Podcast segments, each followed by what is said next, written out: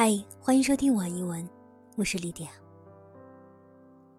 今天要和您分享的是一篇美文。我长大了。As I grow older,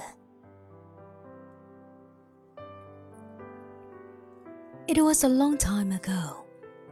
I have almost forgotten my dream, but it was there then, in front of me, bright like a sun. My dream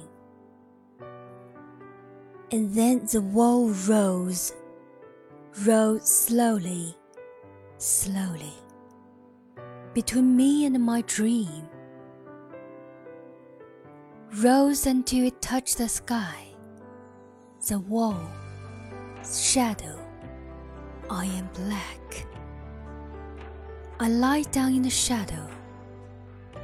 No longer the light of my dream before me, above me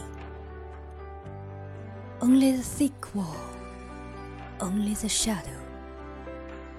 My hands, my dark hands, break through the wall, find my dream.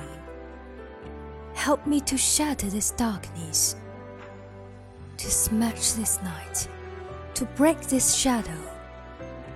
Into a thousand lights of sun, into a thousand warning dreams of sun。